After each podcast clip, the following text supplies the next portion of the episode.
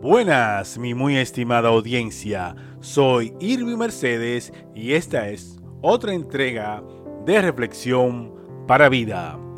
Siempre que escuchamos o leemos sobre la vida de obediencia hacia Dios que llevó Jesucristo aquí en la tierra, creemos que no somos dignos de aceptarlo en nuestro corazón como nuestro Salvador y guía. Y eso se debe a que pensamos que nuestro comportamiento no es el mejor y que debemos esperar a que mejore. Pero no es así. Por nosotros mismos no podremos. El mejor ejemplo se encuentra en Mateo capítulo 14, versículos del 28 al 31 en la nueva versión internacional. Recordemos que los discípulos vieron a Jesús caminando sobre el agua y pensaban que era un fantasma.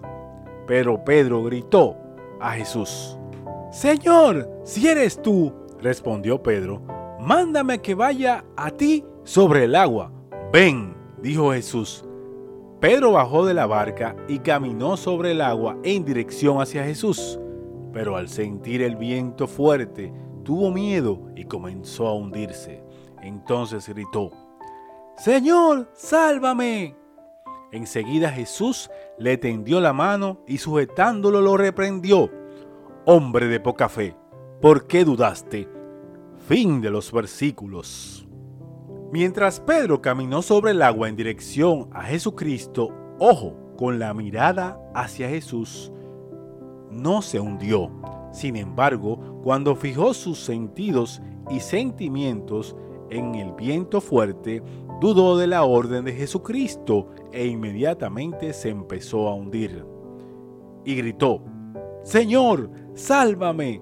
Finalmente Jesús lo salvó. Es por esto que cuando estemos en medio de dudas y situaciones que queremos cambiar y no podemos, aclamemos su nombre para que nos ayude y nos salve. Asimismo, nosotros sin la ayuda de Jesucristo no podremos cambiar y llegar a ser como Él. Así que te exhorto a recibir a Jesucristo en tu corazón y poner todo tu enfoque en Él. Nadie nos cambia. Es nuestra decisión ser mejores cada día y la única forma de cambiar es a través de Jesucristo. Y te preguntarás, ¿cómo iniciamos? Sencillo, inicia leyendo y estudiando su palabra, la Biblia, y segundo, poniendo en práctica la misma y cuando veas que esta palabra se haga realidad en tu vida, entonces empezarás a conocer a Jesucristo y cambiar. Oremos.